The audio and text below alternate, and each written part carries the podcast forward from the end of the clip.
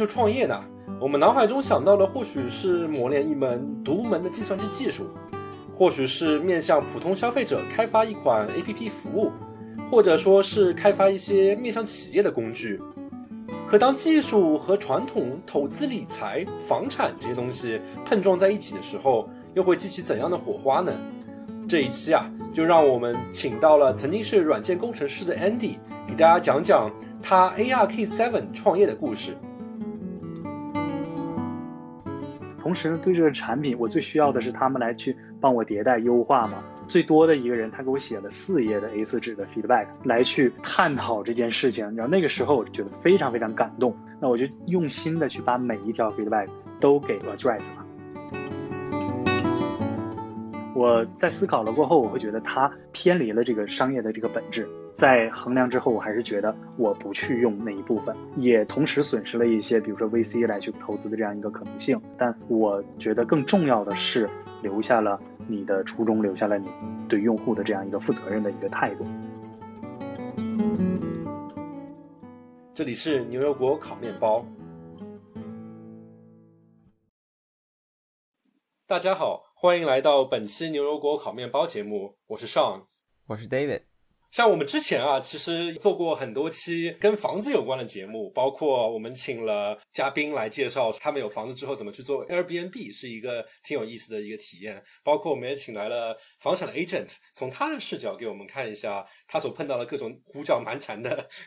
客人是什么样的。包括我们也请到了三位非常有意思的朋友，他自己把自己的房子推倒重来，然后建出了一个符合自己满意的一个房子，也受到了很多听众朋友们的喜爱。然后我们这次感觉就是。这条路上走了更高级了。我们我们请到了一位做投资类房地产 FinTech 做一个房地产平台的一个朋友，然后给我们来介绍一下。然后另外一方面呢，像我们平时做技术啊，其实周围有很多朋友会想说，哎，我要做一个创业公司嘛。然后大家一般都会说，哎，要么我们做消费产品，做做个 APP 之类的方向，或者说我们做一个 To B。给公司去做一些工具，但好像没有听到过什么朋友去涉足到 FinTech 这样一个神秘、听上去非常高端的这样一个领域。所以说这一期我们就很有幸的请到了 Andy 来给我们讲讲他作为一个 FinTech 创业者的故事。大家欢迎，欢迎 Andy。大家好啊，我是 Andy。那我是 Arc Seven 的 Co-founder，呃兼 CEO。我是去年八月份吧出来正式做了这个 Arc Seven。所以今年呃，现在也有一年多的这样一个时间了。那非常荣幸今天来到呃牛油果烤面包，跟大家一起去分享这个 Arc Seven，分享 Arc Seven 这样一个创业的一些故事。像大家其实对于 Arc Seven 这样一个公司比较好奇，Arc Seven 是个什么样的公司啊？包括 Arc Seven 是什么意思？这个名字？嗯，我做 Arc Seven 的这个过程呢，也是源于自己的一些经历。我是一零年那个时候来了美国。啊，加入了这个 Google，开始做工程师嘛。那大概做了这个五年左右的时间，我是买下了自己的第一套房子之后，又想要去手里有一些闲钱，想要去啊再做一个投资房，对吧？那这个时候我就花了很长的一段时间去看市场上的一些一些房子啊，你要周末去看这些 open house 啊，就很 time consuming 的一件事情。呃，后来在买下房子之后，你就发现这个房屋的管理呀、找租客呀等等都是非常头疼的一个一个事情啊，这是一个不是特别好的一个投资经历吧。后来我的朋友就也会推荐我说有一些其他方向的一些产品啊可以用啊，我就去研究了一下哈。那有人推荐我说这个 REITs，它是 Real Estate Investment Trust，是一个地产投资的一些基金。那也有一些像 P to P 的这样的一个地产的投资的一些产品啊，很多朋友听到 P to P，感觉这个毫毛就开始竖起来。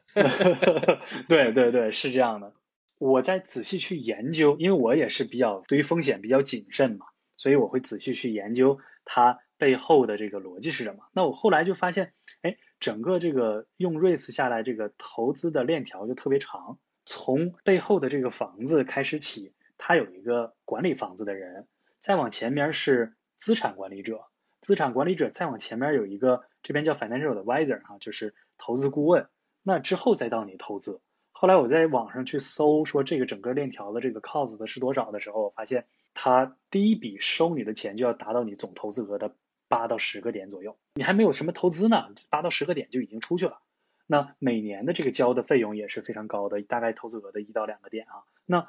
我就感觉到这个地方有优化的这个空间。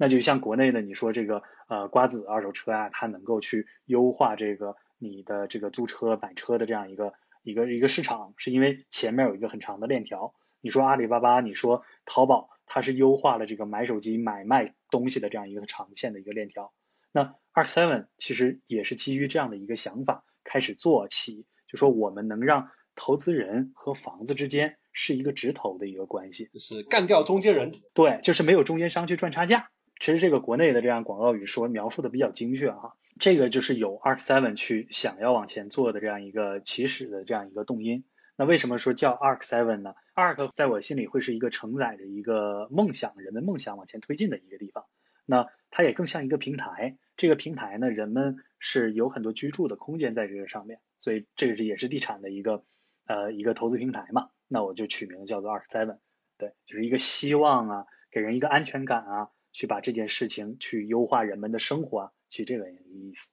这 Arc 这个单词是个英文单词吗？对，Arc 是一个英文单词，它是就是诺亚的方舟是吧？Noah's Ark。对，方舟的一个意思。Seven 呢，就是把它给具象化了一下，这样的话。Arc Seven 就是一个比较上口、比较简短的这样一个容易记的一个名字。像我还觉得挺佩服的，因为我觉得其实我们背景都蛮相似的嘛。像是国内上完大学之后来了美国，去了科技公司，我会觉得，哎，你会想到说，哎，我真的要放弃掉我的工作，全职来做这样一个 FinTech 的创业，就感觉还是个挺大胆的一个决定。所以我就说，对于我们很多做技术的而言，就是感觉好像 FinTech Fin 的这一部分，这经济的这一部分，就是感觉非常的陌生。对于你来说，FinTech 创业有什么不一样之处呢？大家提到金融相关的事情，会觉得啊，是不是有监管啊？是不是有这些乱七八糟的？其实平时做技术也碰不到的东西。我觉得这是一个非常好的一个问题哈。那确实，与我们像工程师这一类的人的角色而言，你想去做 FinTech 啊，你想去。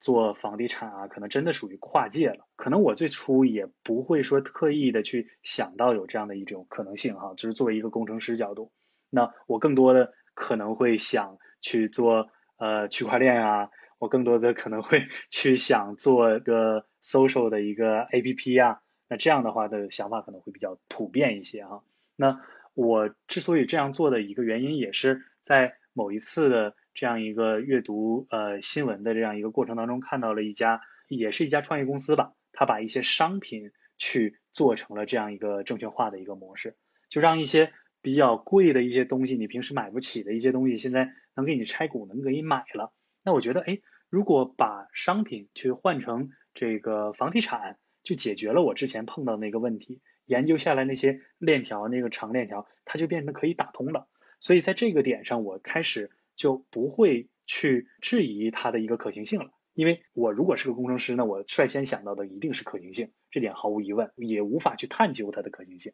可是，在我知道了好像这里可以做之后，那我就就开始去研究，去网上去查呀，人家是怎么做的，去看 ICC 这边的证监会的这样一个要求啊，去学习这个法律知识啊，进而去找一个律师，都非常懂这个法律、懂证券化的律师。去咨询这个可行性，让他们来去做这种不同的 regulation。那再到后来去看到说，哦，这个中间要涉及到 broker dealer，那我们要去找到 broker dealer 来去合作，这个边界是什么，费用是什么，跟每一个去联系。所以前前后后大概花了这个一年左右的时间，去拼凑出了这方面的一个可行性。那你在知道了这个可行性之后，接下来就更加思考的会是说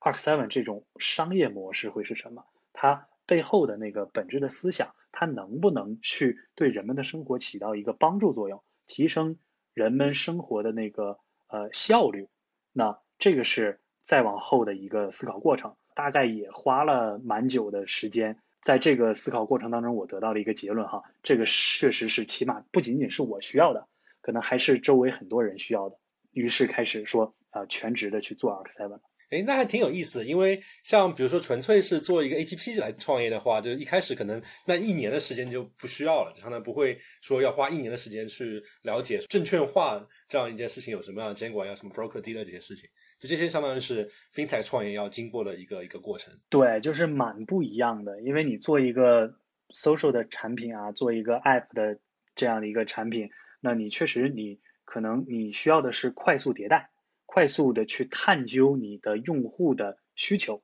但做 Arc Seven 而言，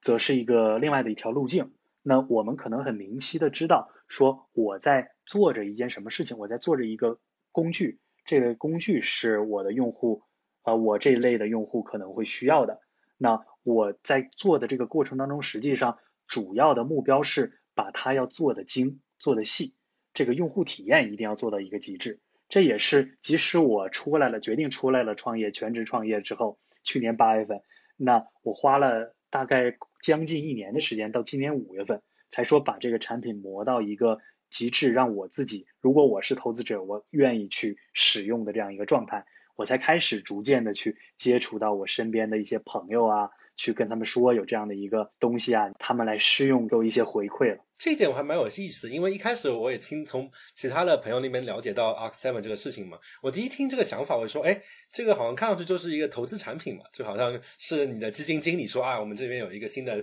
投资理财产品，他们也就用产品这个词嘛。刚才你又提到了说你们做的是个工具，那么这两者之间有什么样的区别呢？对。所以在我的眼中，其实它并不是一个投资类的理财产品啊。可能大家想到地产啊，想到你投资，会自然而然的去想到这个没问题。但投资类理财的这个产品的定义，可能是我是在把我自己的钱去交托给了一些人，这些人可能是资产管理者，可能是基金经理，可能是什么样的人，他拿着这样一个汇聚的钱去。做一些投资的这样一些事情，所以我可能对投资类的产品是觉得我是没有控制我所投资标的的那个可能性的，我是不知道背后的那个资产包会是什么的，我是不知道这个钱具体投在哪。这让我想起来之前看电影《大空头》的时候，就是他们决定要做空，但是他们投资人不理解，然后就他就挂他电话就不睬你了。呃，对对，是这样的情况，就是中间的变数很多，而那个变数呢，往往是人的因素。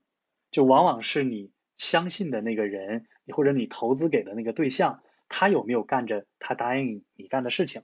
那这个风险其实是蛮大的。所以我说，Arc Seven 是一个工具呢，是什么样的？是我在做搭建起了这样一个平台，让我的用户直接成为了这个投资标的这个房某一套房子的那个直属的股东。这样的话，你拥有这个房子的所有权，中间没有其他的人为因素，所有的链条都打通了之后。这个会更加有效率，你会全额的去享受到这个房子的租金回报，你会全额的享受这个房产的这个增值，所有的这个收入呢就不会有第三方来跟你 share 了，就相当于是说，说白了还是一个你买了一个房子，只是说 Arc Seven 使得他这个买了房子这个事情变得有更有灵活性。哎，对，没错，就是其实现实生活当中也有很多这样的一个例子，就我会身边会有一些朋友啊，他们几个人三五个人说。我想投资一个房子，因为每个人买不起嘛，房子贵嘛。那这个时候各自出了一部分的资金，但我们可能出资不同的这个时候呢，我们就不能把三个人的名字都放在那个房子的 title 上面哈，那个房契上面。那这个时候我们怎么做呢？我们线下的一般人都会成立一家公司来拥有这个房子。那这三个人会成为这个公司的股东，他们做的第一件事情就是雇一个律师来去帮他们梳理啊，建立这个。公司的章程，它怎么去运营，也会确定呃谁有居住权啊，谁有这个决定他们买卖的权利啊，谁有这个呃各种各样的这样一个权利吧。他们在找了这个律师之后，下一步把房子买下来，就要去呃市场上找一个这边叫 property manager 啊，就是管理这个房子的人，去找的这个 property manager 之后，那他把房子管理起来，他们每个月就按照自己的投资比例来收租了。对吧？接下来我们三个人会去雇一个 property manager 嘛，这边叫房产管理人去呃管理这套房子。那每月的这个租金，那减掉他的开销，我们就按照我们自己的这个比例，就我们享受到这个回报，拿到回报。那等我几年后啊，或我们几个想要去呃退出的时候，我们就一起商议。那大家都同意的时候，把房子卖到市场上，来达到这样一个退出目的。那其实从这个角度来看呢，Arc Seven 就是。把整个线下的过程给它线上化，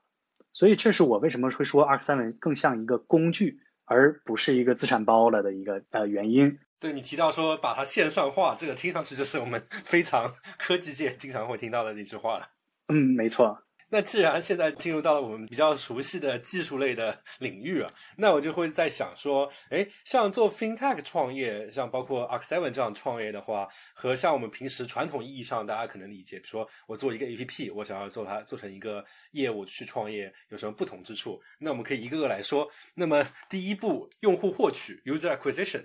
那么，像我们平时做 A P P 这种创业的话，大家会觉得，嗯，反正下载一个 App 不要钱嘛，那我肯定说我要我要投广告，我要怎么怎么样，我在 App Store 上面我要让一开始的种子用户积累一个什么十万二十万的，然后看看用户怎么去反映这样一个东西，因为反正不要钱嘛。但是像 Arc Seven，比如或者说是 FinTech，总体来说，毕竟用户是要投真金白银的，那么它的用户获取会有什么样不一样呢？对，没错，这是一个非常好的问题哈。从我的视角而言，我会觉得有两方面。那第一方面，我最在意的事情是用户的体验，就是它不能够像一个传统的 app，你可以说我稍微粗糙一点，我在产品推广的过程当中，我能去迭代我的这个产品。Arc Seven 是一个不同的轨迹哈。那我会非常非常在意我的用户体验。这也是我在去年八月份说全职开始做 Arc Seven 之后，那花到了今年五月份的这样的很长一段时间去打磨用户体验，直到我个人会觉得我愿意用我的产品了。我个人如果是一个用户，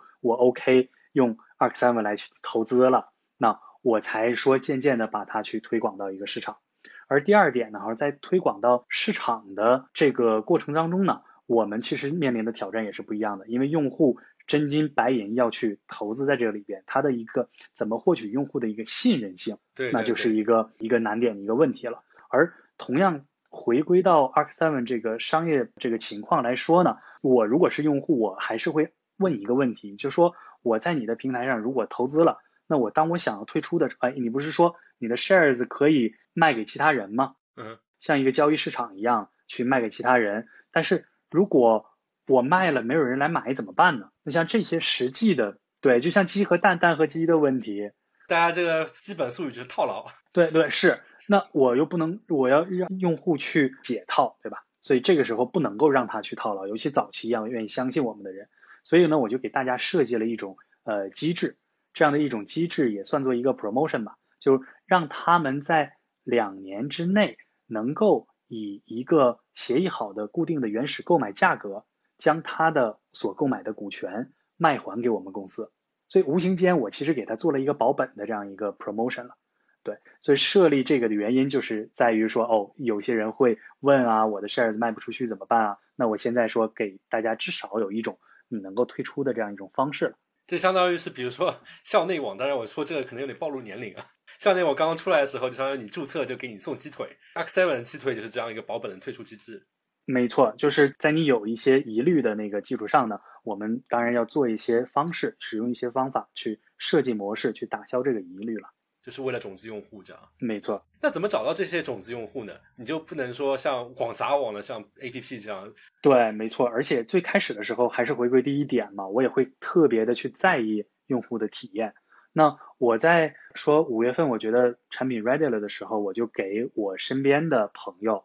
我在。之前工作过的同事啊，我的呃同学啊，很亲密的人，我就去发了这样一份邀请。我是觉得，哎嘿，那个我做了这样一个产品来使用一下。那不管是这个大家投多少吧，那都会给我个面子，是使用这个过程。而且在这个过程当中，我其实收获到了更多。我发现有的人他对这个事情非常感兴趣，他对这个商业模式跟我探讨了很多。同时呢，对这个产品，我最需要的是他们来去帮我迭代优化嘛。那最多的一个人，他给我写了四页的 A4 纸的 feedback，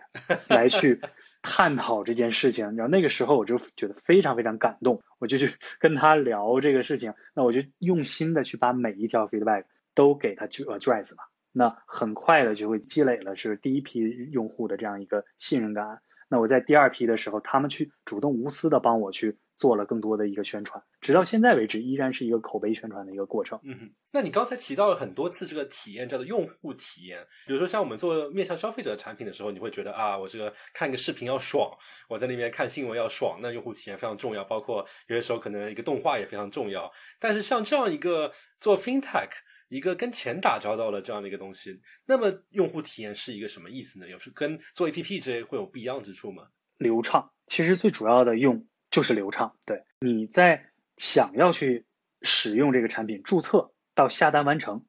这个时间段，你需不需要人的帮助？像我们知道说传统一些，包括银行啊，包括一些它有一些静态的网页，那这些我们目前的技术就能够打消这样的一个壁垒，就包括你用 Angular 啊，你用 React 呀，它就能够给你在浏览器里边就能够体验出一种 application 的一种感觉。像这种 FinTech，我觉得对于普通人来说有一个，你刚才提到流畅，我觉得对我自己平时在网银行的网站上面用来用去的一个最大的问题就是太多东西不懂了，他老是给你抛一些专业术语什么之类的，然后让我觉得非常的不流畅。看到一个东西，嗯，Google 一会儿；看到一个东西，Google 一会儿。没错，没错，这个就是我要让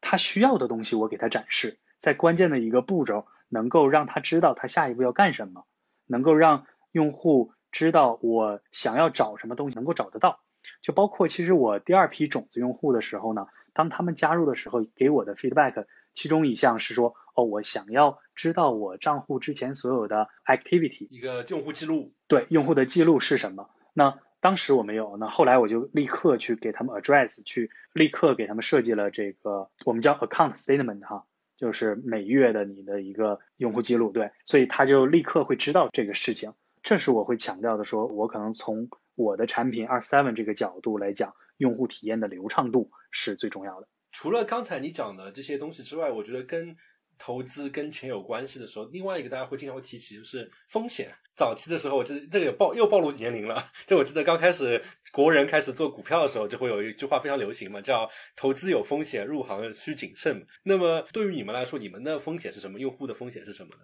对于我们来讲的话，刚才提到说我们有种子用户哈，那我们给种子用户了一个两年这样一个保本的这样一个 promotion。对，但那是鸡腿嘛，不能每个人都有。对对，没错。所以这个是第一重哈，这个第一重的话，就是说如果市场出现了下行的一个风险。那其实他们是有一个权利，能够把这个他所买的购买的股权卖回给公司。这种情况下，是一部分人能够享受到的，种子用户能够享受到的。那么至于其他的更多的人呢，更以后的一个更广大的一个用户呢，那就是一个市场风险，就是我投资投资的是什么？投资的是一个固定的房子。那这个房子的升值归我，它如果说出现一定的市场下行，那我承担一部分损失。但中间的这个所有的租金，那这部分是我的一个收益。那其次呢？呃，是说碰到市场一些意外情况，比如说这个发生了火灾，那比如说之前说疫情会出现的这种打砸抢，那实际上我们会有这个保险来去 cover 的，我们会买的是那种专业性的一些保险啊，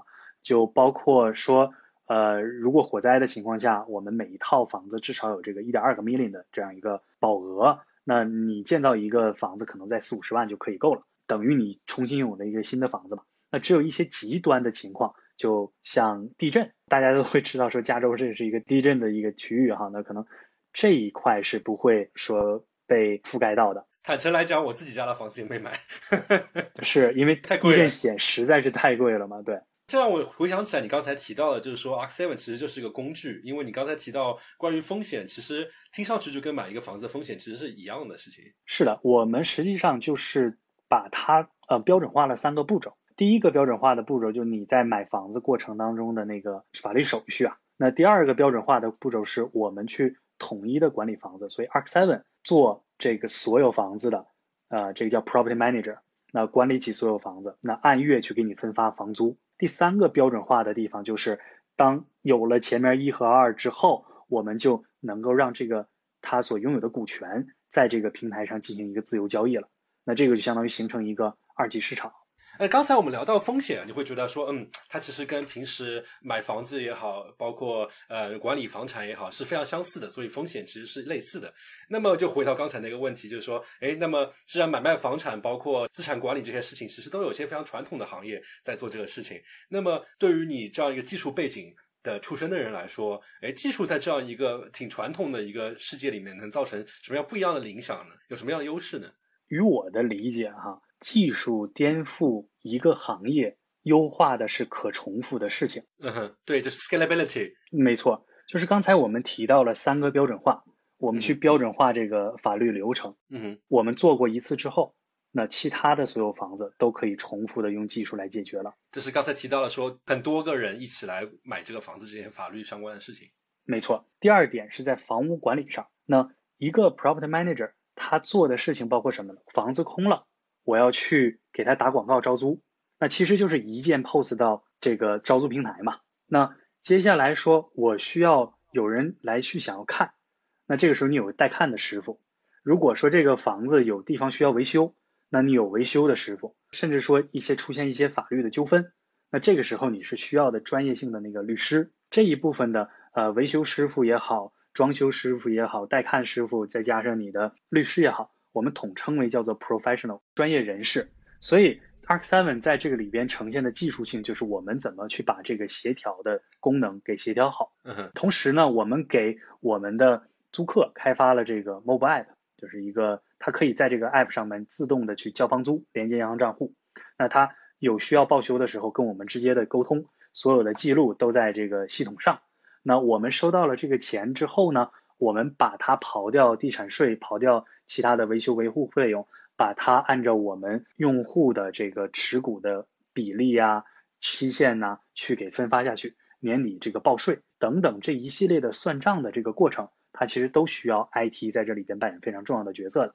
那再往后一步，上面标准化之后，我们第三个标准化是股权的交易这一部分，也是需要去 IT 去撮合、去记录、去优化买卖，是这样的一个过程。所以整个 Park Seven 的逻辑其实就是在建立在 IT 去解决重复劳动、优化效率的基础上的。嗯哼，像我们提到技术之所以能够被像风投这些亲密的原因，是在于技术就它的边际成本很低嘛，就是当它业务变得非常巨大了之后，那么就是扩展会非常快，并且更新获取个用户其实不需要成本，有这样爆炸性的成长。那我不知道，像你去找投资人的时候，他你的投资人也会要你爆炸性成长吗？对，买房给大家感觉都是一个挺慢的一个过程，那如何去有爆炸性的成长？这个问题是问的非常好，其实它也是在我过去当中碰到的一个挑战或者难点之一吧。就我在聊 VC 的时候呢，很多人也是期待说，我希望有个爆炸性成长。可是你知道，就是有些行业并不一定是这样。对，而且他们也会看一些风口啊。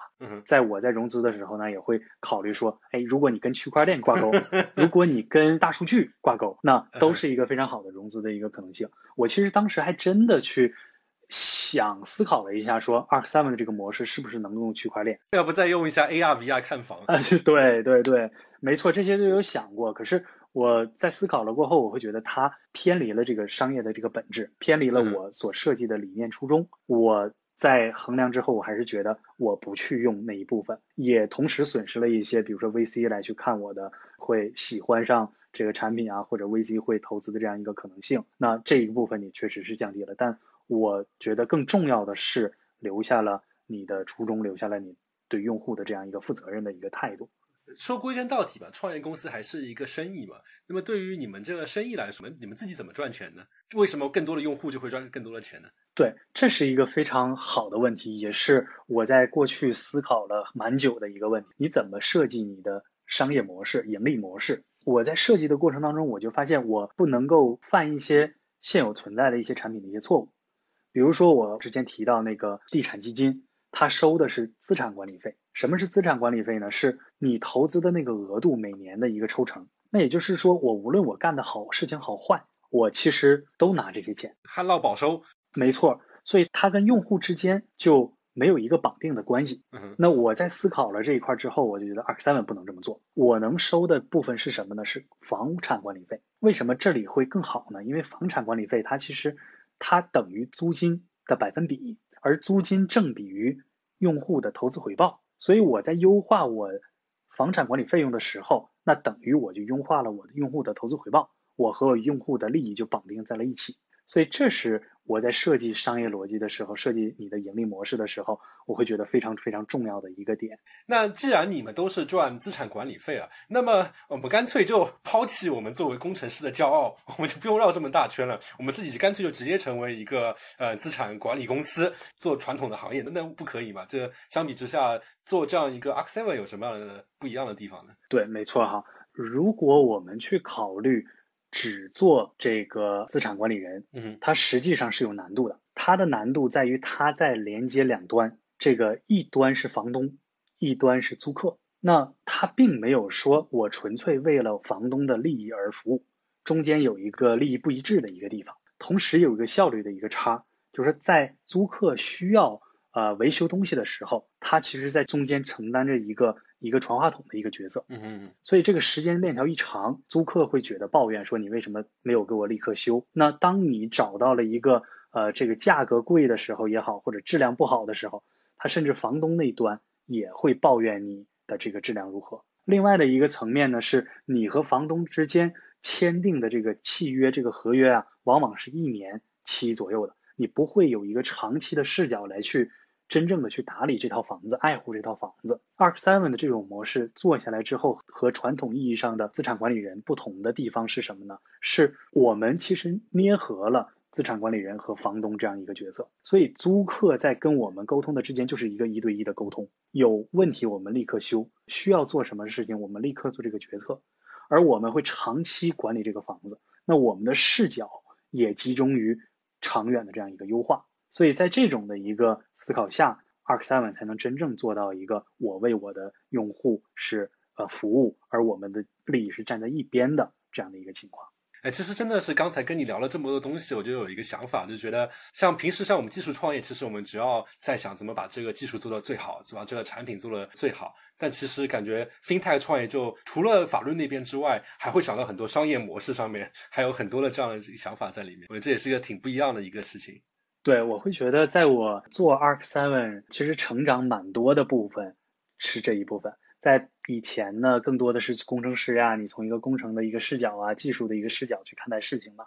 在做 Arc Seven 的过程当中，你就能够去打开你的眼界，其实从更一个更宏观的一个角度来看这个结构化的一个设计。对，尤其是我如何能够让我和用户站在一边，这个是我其实后来学到的，也是一直在思考的这样一个问题。对，这个非常商业吧，就相当于是从利益角度开始去思考问题。嗯，对的。我有有个好奇的一个问题是想问一下 Andy，那因为现在全球都处于一个疫情的期间哈，那整个新冠疫情对于你们这个行业会产生什么样的一个影响呢？新冠呢会对呃租房市场啊产生不同程度的一个影响，这个就要求我们在选房的时候，其实要更加着重的去选择标的。我们在选这个标的的过程当中，就要考量到说它的地理位置、它的租金会受到什么样的一个波及。像新冠会带来带来了两种不同程度的影响。第一种的影响是大家都居家工作嘛，这个时候就让人们去搬离了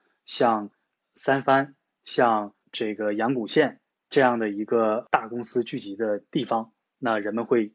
走得更远去居住。远离宇宙中心，是的，城里边的租金就会有很大的一个下滑。第二个影响呢，是在一些稍微呃贫穷一点的地区，他们失业率会高一些，那么他没有钱去交房租。那这个就以奥克兰为例，所以我们在过去选房的过程当中就避免掉了这两个影响比较大的一个地方。那我们选在了这个 Berkeley，那 Berkeley 这个地址呢，往东它是有学校，往西呢是三藩城里边，往北呢有一些基础服务的公司，往南呢是这个奥克兰，它是这边的一个商业中心，所以这里边的租金的这个情况呢，相当于影响是比较小的。对，所以我们从去年八月份买下了房子，到今年的十月份的这个时间段，那我们还没有碰到说我们的房客不交租的这样一个情况。所以相当于是通过房地产投资这边的一些专业性的知识，能够正好是避免了这样一个疫情的冲击。嗯，是的。